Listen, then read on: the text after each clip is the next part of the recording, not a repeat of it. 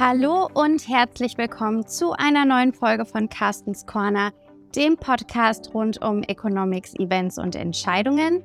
Mein Name ist Franziska Biel und ich freue mich in dieser Woche eine ganz besondere Folge aufnehmen zu dürfen. Und da wir in dieser besonderen Folge unter anderem übers Investieren sprechen werden, gibt es vorab den Hinweis auf unseren Disclaimer. Denn die Informationen aus dieser Podcast-Folge stellen keine Anlageberatung oder ein Angebot zum Kauf oder Verkauf von Wertpapieren oder sonstigen Finanzinstrumenten dar. Und damit wollen wir auch starten. Und ich freue mich, diese Folge zum einen mit meinem Kollegen Sebastian Franke aufzunehmen. Hallo Sebastian. Hallo Franziska. Und zum anderen darf ich heute Ilse Monikhoff bei uns begrüßen. Ilse ist Head of Investment Advice hier bei der ING und engagiert sich schon seit langem dafür, dass Frauen aktiver am Aktienmarkt werden. Ähm, wir freuen uns sehr in dieser Woche, passend zum Weltfrauentag und auch Equal Pay Day, jetzt schon zum dritten Mal mit dir zu sprechen. Und damit, hallo Ilse. Ja, hallo, vielen Dank für die Einladung. Heute, wenn wir die Folge aufzeichnen, nämlich am 7. März, dann ist Equal Pay Day.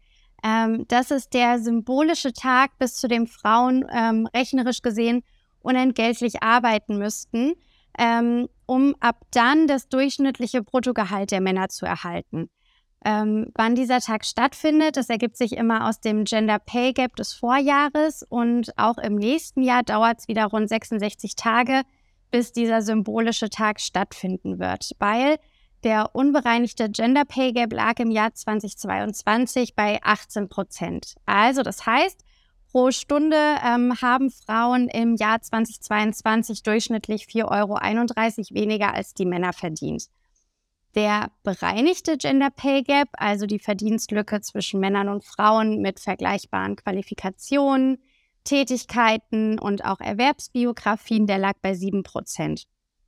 Also, das heißt, wir sehen nach wie vor, Frauen verdienen im Durchschnitt weniger als Männer, ähm, haben aber zeitgleich auch eine höhere Lebenserwartung. Das heißt, dass Frauen fürs Alter vorsorgen, ist doch eigentlich ganz besonders wichtig, oder Ilse? Ja, absolut. Du hast schon gesagt, ähm, Frauen leben länger und sie bauen auch weniger Vermögen auf äh, über, die, über die Lebenszeit. Und deswegen ist es umso wichtiger, dass sie fürs Alter vorsorgen, indem sie sich dann am Kapitalmarkt beteiligen. Aber da kommen wir bestimmt später noch zu. Absolut, weil das ist ja auch wirklich ein Thema, mit, du, mit dem du dich ähm, ganz besonders stark auseinandersetzt. Ich habe jetzt mal geschaut, ähm, weil du davon wesentlich mehr Ahnung hast als ich, habe ich mich natürlich ein bisschen im Vorfeld informiert und habe eben gesehen, dass ähm, im letzten Jahr 18,3 Prozent der Bevölkerung ab 14 Jahren am Aktienmarkt engagiert waren, ähm, was tatsächlich der bisherige Höchststand ähm, oder bis, den bisherigen Höchststand des Jahres 20, 2001 übertroffen hat. Ähm, was wir aber auch gesehen haben, ist, dass sich nach wie vor mehr Männer als Frauen ähm, engagieren. Ähm, also es sind ähm, im letzten Jahr 8,1 Millionen männliche und 4,7 Millionen weibliche Aktiensparer gewesen. Ähm, aber letztes Jahr kamen mehr Frauen als Männer dazu. Und wie gerade schon gesagt, du setzt dich ja ganz stark dafür ein, dass Frauen ähm, die Geldanlage näher gebracht wird. Hast du denn jetzt in den letzten Jahren oder vielleicht ganz besonders im letzten Jahr diese Trendwende auch ein bisschen mitbekommen? Ja, definitiv. Also man sieht das schon in den, äh, in den Unternehmen, die auch an diesem Umfeld gegründet werden. Also als ich das Thema vor fünf, sechs Jahren zum ersten Mal äh, selber festgestellt habe, als ich festgestellt habe, dass nur 30 Prozent unseren ING-Kunden äh, ähm, Kundinnen quasi in Wertpapieren investieren, ähm, war das für mich erstmal total äh, schockierend. Dann habe ich natürlich relativ schnell herausgefunden, dass, äh, dass das bei anderen Banken genauso aussieht oder sogar noch schlimmer aussieht. Und, ähm, und dann hat man aber nach und nach gesehen, dass immer mehr Unternehmen in diesem Umfeld gegründet werden, um genau das zu ändern. Also äh, unabhängige Websites, wo Frauen sich schlau machen können äh, über Finanzen, äh, Magazine, die extra nur äh, für das Thema aufgelegt wurden, Coachings, die angeboten werden, nur für Frauen, um zum ersten Mal äh, sich mit Wertpapieren vertraut zu machen. Also das, ähm, die gab es echt vor fünf, sechs Jahren ganz wenig. Da gibt es jetzt ganz, ganz viele verschiedene Anbieter. Also das sieht man einfach, was sich im Markt da tut. Aber auch in den Zahlen tatsächlich sieht man auch bei uns unter unseren Neukunden. Wir hatten ja äh, auch sehr, sehr viele neuen Depotkunden in den, in den letzten ein, zwei Jahren, genauso wie, wie in den Zahlen, die du auch gerade vorgestellt hast, haben wir genauso auch bei uns gesehen. Und auch da sieht man unter den Neukunden einen viel höheren Anteil an äh, Frauen als, äh, als an Männern. Also ist tatsächlich beobachten wir das genauso und das freut mich total. Ja, das ist auch, das ist auch mega, mega schön ähm, zu sehen. Vielleicht dann auch, dass wirklich so ein bisschen so ein Umdenken stattfindet und man, ähm, ja, wenn man merkt, Frauen brauchen da vielleicht äh, eine spezielle Ansprache oder einfach vielleicht eine andere Ansprache ähm, und man leitet dementsprechend dann Schritte ein, dann ist das ja auf jeden Fall wertvoll. Aber mh, hm, was sind denn, denkst du, oder auch vor allem Sebastian, Hast du vielleicht auch eine Idee, was die Gründe dafür sein könnten, dass Frauen nach wie vor zurückhaltender sind am Aktienmarkt? Puh, das wird natürlich schwierig, vor allen Dingen, weil man natürlich auch vermeiden möchte, jetzt irgendwelche Klischees zu bedienen. Ich kann letzten Endes nur spekulieren. Ich denke mal, dass ähm, vermutlich, wenn überhaupt, dann Ilse aus ihrer Position heraus das sicherlich auch mal untersucht haben wird. Ähm, ich könnte mir vorstellen, dass es an einer generell höheren Risikoaversion liegt, dass man eben sagt, äh, gerade das, was sicherlich auch irgendwo kulturell bedingt ist und noch gesellschaftlich so verankert ist, dass eben Frauen generell weniger Risiken eingehen, äh, beispielsweise weniger riskant Auto fahren und so weiter und so fort, weswegen es ja auch äh, unterschiedliche Versicherungstarife da gibt. Ähm, das denke ich könnte ein Grund sein. Ähm, da könnte man dann vielleicht entgegenwirken mit dem Verweis auf äh, die lange Dauer des Investments und dass sich über längere Zeit äh, auch zwischenzeitliche Kursrutsche eigentlich immer noch ausgeglichen haben. Äh, das wäre vielleicht ein Ansatzpunkt, an den ich da spontan denken könnte. Aber wie gesagt, ich könnte mir vorstellen, dass Insel da ein bisschen mehr dazu beitragen kann.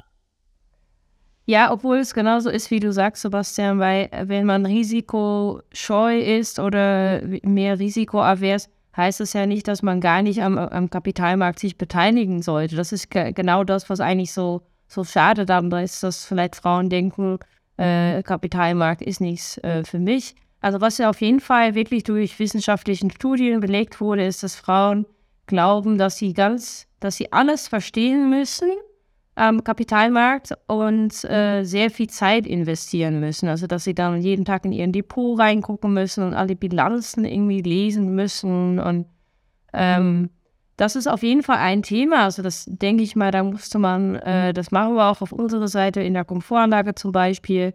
Da kann man halt, erstens braucht man keine Vorkenntnisse und man muss irgendwie, ja, maximal eine Stunde investieren, indem man zum Beispiel mit einem Anlagecoach spricht und äh, gemeinsam durch die Strecke, durch die, durch die Beratungsstrecke durchgeht. Man kann das auch alleine machen, da geht es vielleicht sogar noch schneller als in, in einer Stunde. Also man braucht eigentlich gar nicht viel Zeit benehmen und man muss auch nicht alles verstehen und kann sich das auch einfach erklären lassen und auch nur das, was man wirklich wissen muss und nicht jetzt irgendwie jedes Detail und irgendwelchen Bilanzen lesen und Zahlen äh, durchanalysieren. Das braucht man alles eigentlich gar nicht, aber das, das muss man erstmal verstehen, dass man das nicht alles wissen muss. Ähm, und auch, was du schon gesagt hattest, äh, Franziska, ist, dass ähm, Frauen eine andere Sprache brauchen. Also zum Beispiel das Thema Rendite ist für Frauen weniger wichtig. Ähm, sie wollen eher wissen, was ist äh, der Maximalverlust, den ich hier äh, quasi, den ich hier treffen kann. Ähm, und wenn sie das verstanden haben, das ist so das Schlimmste, was mir passieren kann dann äh, fühlen sie sich wohl, um loszulegen. Und ich glaube, das wäre jetzt nicht ein Argument, was bei Männern jetzt unbedingt äh, ziehen würde. Aber es ist einfach eine andere Sprache und äh, keine andere Produkte, keine andere Lösung, sondern einfach, es muss anders erklärt werden. Was ich super interessant finde, weil ja, ähm, wenn man sich das mal anschaut, Frauen doch im Schnitt sogar ein bisschen bessere Renditen dann erzielen als Männer, oder? Ja, das sieht man immer wieder. Das hat aber genau eigentlich damit zu tun, ähm, dass sie nicht, dass sie vielleicht auch die Rendite nicht am wichtigsten finden, sondern sich einfach äh, für ihr Investment entscheiden und dann auch dabei bleiben. Und das ist ja in der Wertpapierwelt ein ganz, äh, ganz wichtigen ganz wichtige Prinzipien, nämlich, dass man ähm, einfach äh, ja viel hin und her macht die Taschen leer. Gibt es ja so einen Standard-Börsenspruch, ähm, dass man einfach so eine ruhige Hand haben und sich einmal für was entscheiden und dann auch äh, dabei bleiben und nicht, wenn es mal runtergeht, ganz wild äh, schnell wieder verkaufen, weil äh, genau dann äh, ja schließen wir natürlich die Verluste auch wirklich dann ein. Und jetzt, jetzt hast du eigentlich in allem, was du gesagt hast, immer schon viele schöne, weise und richtige Sachen ähm, gesagt. Aber wenn man es vielleicht nochmal ein bisschen mehr zusammenfassen würde, welchen Ratschlag würdest du denn jungen Menschen, ähm, die sich vielleicht gerade anfangen, für die private Altersvorsorge zu interessieren oder halt auch insbesondere Frauen geben, ähm, wenn es jetzt um die ersten Schritte am Aktienmarkt geht? Ja, also mein aller, allergrößter Tipp ist tatsächlich äh, loslegen, weil viele äh, Frauen, aber auch Männer äh, zögern sehr lange heraus, dass sie mit der Wertpapieranlage anfangen. Sie wissen, dass es wichtig ist.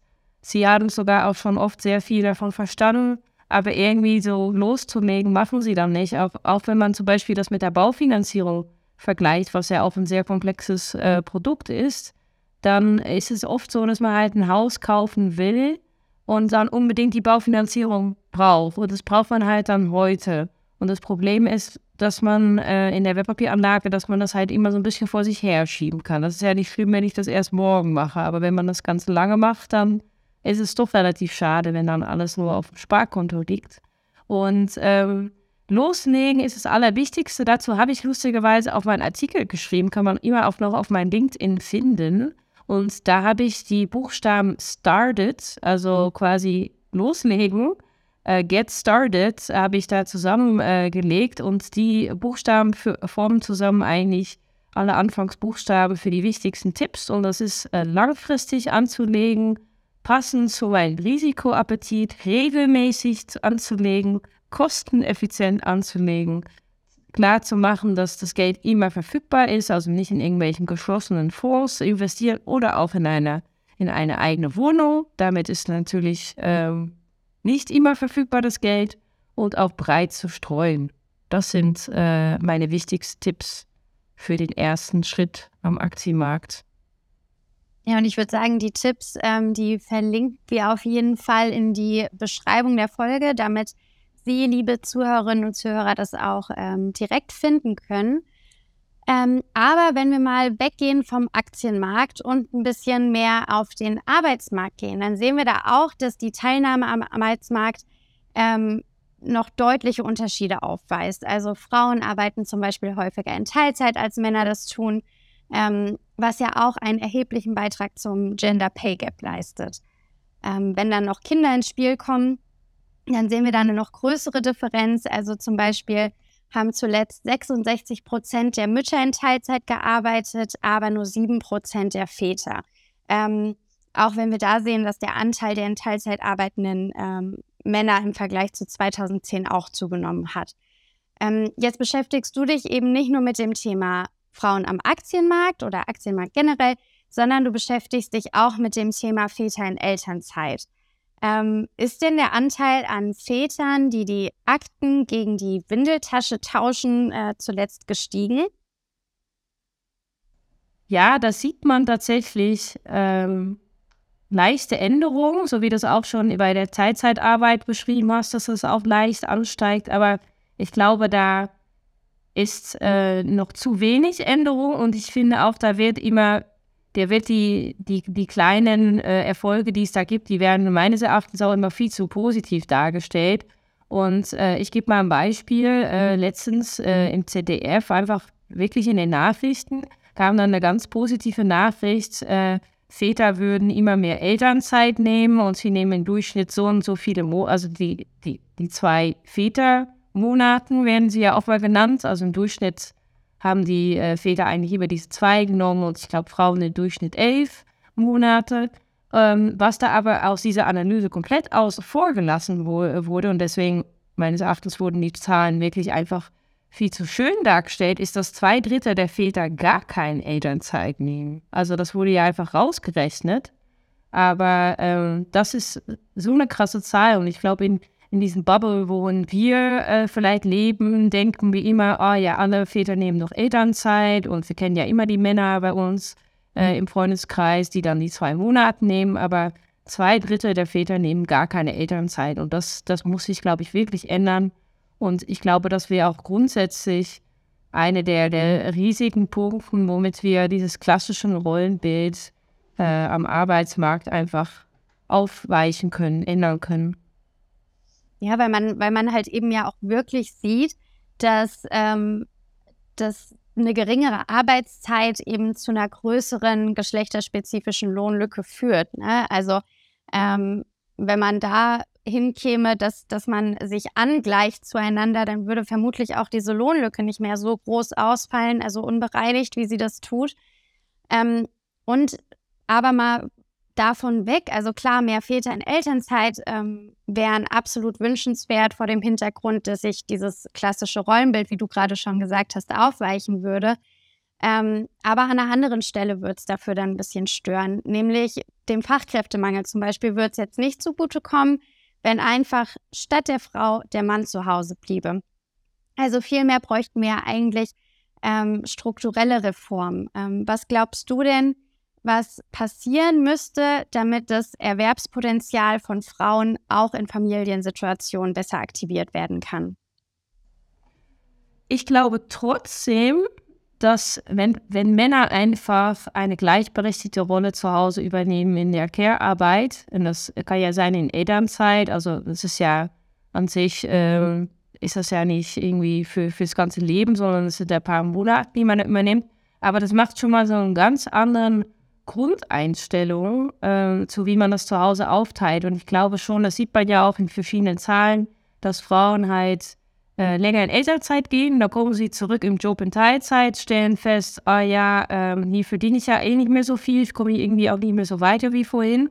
Und dann gehen sie beim zweiten Kind nochmal deutlich länger in Elternzeit. Also ich finde, diesen Effekt zeigt schon mal, in was für eine Pfanne man da irgendwie dann äh, längerfristig reinkommt, auch wenn es erstmal eine kleine Entscheidung erscheint, ob man jetzt irgendwie zwei Monate Elternzeit äh, nimmt oder vier, fünf, sechs äh, Monate. Oh, es sind ja nur ein paar Monate, aber sowas hat halt einen riesen Impact, weil man, glaube ich, einfach das dann zu Hause auch ganz anders aufteilt und auch die Entscheidungen, die darauf treffen, dann ganz äh, anders trifft, weil die Grundvoraussetzungen schon wieder äh, ganz anders sind. Und natürlich, da kann ich auch Stunden drüber reden, äh, genügend Kita-Plätze. Also ich kenne so viele Frauen, die eigentlich auch gerne mehr arbeiten würden, aber die einfach äh, keinen Kita-Platz finden auch insgesamt als Familie, um einen Kita-Platz unter einem Jahr zu finden, ist, ist also ich, in Frankfurt habe ich noch keinen gehört, der das äh, geschafft hat. Deswegen auch sowas ist, äh, macht es natürlich extrem schwer, wenn der Mann zum Beispiel nicht bereit ist, äh, länger äh, in auch in Elternzeit zu gehen. Und man muss dieses Jahr irgendwie überbrücken. Ja, dann ist man schon ganz schnell äh, dabei, dass man als Frau sagt, ja, dann mache ich halt ein Jahr Elternzeit, auch wenn man es vielleicht gar nicht vorhatte und schon schneller im Job zurückkehren wollte. Denn das gleiche gilt für Vollzeit und, und Teilzeit. Also viele Kitas decken ja gar keine äh, Vollzeit ab. Deswegen muss ja einer der beiden in, in, in Teilzeit gehen. Und es ist ja oft einfach noch die Frau. Und ich glaube, genau da müssen wir ansetzen, dass es halt selbstverständlicher wird, dass es nicht immer die Frau da sofort in diese Lücke reinspringt. Ja, ich, ich denke, das sind ähm, alles sehr, sehr gute, vor allem wichtige Punkte ähm, und auch Punkte, die man, die man sich zu, zu Herzen nehmen ähm, kann und sollte. Ja, also ich, ich denke, da hat Ilse insbesondere einen ganz wichtigen Punkt angesprochen, dass sich nämlich diese, diese häusliche Situation dann auch irgendwie, ja, zementiert und äh, man dann aus dieser anderen Aufteilung gar nicht mehr so richtig rauskommt. Ähm, Franziska, du hast da ja auch äh, dich diese Woche nochmal mit befasst äh, mit dem Thema äh, Pay Gap und Equal Pay Day, hast das verarbeitet für unseren Chart der Woche auf, auf Carstens Blog. Und ähm, ein Punkt, den ich da sehr interessant fand, der sich aus der Grafik gibt, die, die du erstellt hast, ähm, der betrifft die Differenz der Arbeitszeit äh, zwischen Frauen und Männern. Also sprich, wenn man Voll- und Teilzeit eben einrechnet, äh, wie viel arbeiten Frauen dann tatsächlich weniger und da sieht man eben, dass das ab 30 Jahren ungefähr anfängt runterzugehen, dass eben da tatsächlich ab diesem Alter Frauen deutlich weniger arbeiten als Männer, zeitlich gesehen. Äh, also jetzt äh, Arbeitszeit auf dem ersten Arbeitsmarkt. Äh, natürlich wird nicht weniger gearbeitet, wenn man häusliche Care-Arbeit und ähnliches mit einrechnet. Das ist ganz klar. Aber wenn wir eben uns die tatsächliche Lohnarbeit anschauen, das wird ab dem 30. Lebensjahr weniger, weil das ja auch das Alter ist, in dem im Durchschnitt dann häufig das erste Kind kommt. Aber was mich eben tatsächlich verblüfft hat an dieser Grafik, die du uns da erstellt hast, man sieht tatsächlich, dass das in späteren Lebensjahren dann keine gegenteilige Entwicklung also man könnte ja sagen, okay, mit 30 das erste Kind, ein paar Jahre später vielleicht noch eins oder zwei, aber so mit 45, 50 Jahren sollten dann die Kinder doch vielleicht aus dem Gröbsten raus sein und dann müsste ja die Möglichkeit wieder da sein, auch wieder Vollzeit zu arbeiten. Aber es ist tatsächlich nicht so, dass eben ab 45 Jahren beispielsweise man dann beobachten kann, dass diese Differenz in der Arbeitszeit zwischen Frauen und Männern, dass die eben abnehmen. Ne, also die bleibt tatsächlich äh, auf dem gleichen hohen Niveau. Ab 60 Jahren, da ist es dann wieder ein bisschen weniger Unterschied, aber das ist minimal. Und wie gesagt, das ist für mich ein Ausdruck eben, dass sich diese, diese Strukturen in der, in der häuslichen Aufteilung äh, dann eben zementieren. Weil eben genau der Punkt, den Ilse gerade angesprochen hat. Und das ist sicherlich auch was, dem man entgegenwirken müsste.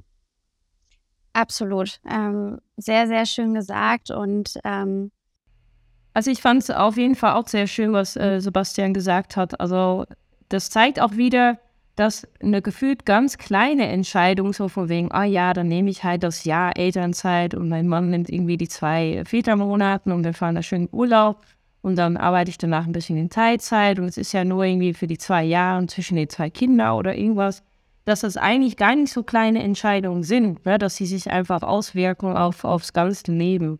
Und das glaube ich, das ist vielen nicht bewusst. Das ist keine bewusste Entscheidung. Ja, absolut. Und Ilse, letzte Frage, die ich noch an dich habe ähm, oder die wir auf jeden Fall dir noch stellen möchten, weil mit allem, was du so machst und wofür du dich so einsetzt, ähm, dienst du innerhalb der Bank ja sicherlich vielen Frauen ähm, als Vorbild ähm, und hast ja wirklich auch selbst die Bilderbuchkarriere hingelegt, von der ganz viele träumen. Ähm, was würdest du denn jetzt ähm, generell jungen Menschen, aber vor allem jungen Frauen raten? Ähm, was waren für dich die wichtigsten Schritte ähm, innerhalb deiner bisherigen Karriere? Genau, das Wichtigste, was ich äh, vor allem jungen Frauen, aber generell einfach äh, Mitarbeiter, die äh, frisch zu uns kommen, generell äh, frischen, ja, frisch im ersten Job, was ich jedem raten kann, ist, äh, sich wirklich mit dem Unternehmen zu befassen und rauszufinden, was die wichtigsten äh, strategische Felder sind. Also wo, also ich habe immer geschaut, wo, wo, entwickelt die ING sich hin?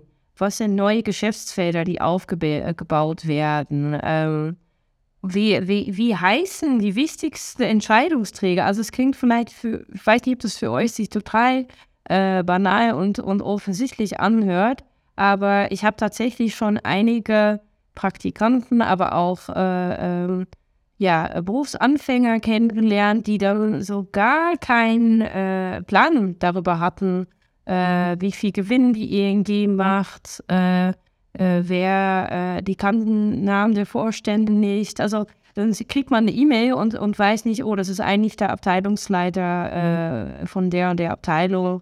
Das ist einfach wichtig, um das, um das ganze Konstrukt zu verstehen, weil das, das war für mich in jedem Schritt, den ich gemacht habe, äh, wichtig. Und das bleibt auch weiterhin wichtig. Wenn ich mir jetzt überlege, was könnte der nächste Schritt für mich sein, dann muss ich genau, genau das wieder verstehen. Wo geht die ING hin? Wo gibt es neue Geschäftsfelder? Wo gibt es vielleicht eine neue Chance für mich, was Neues aufzubauen? Wo werden Menschen gebraucht?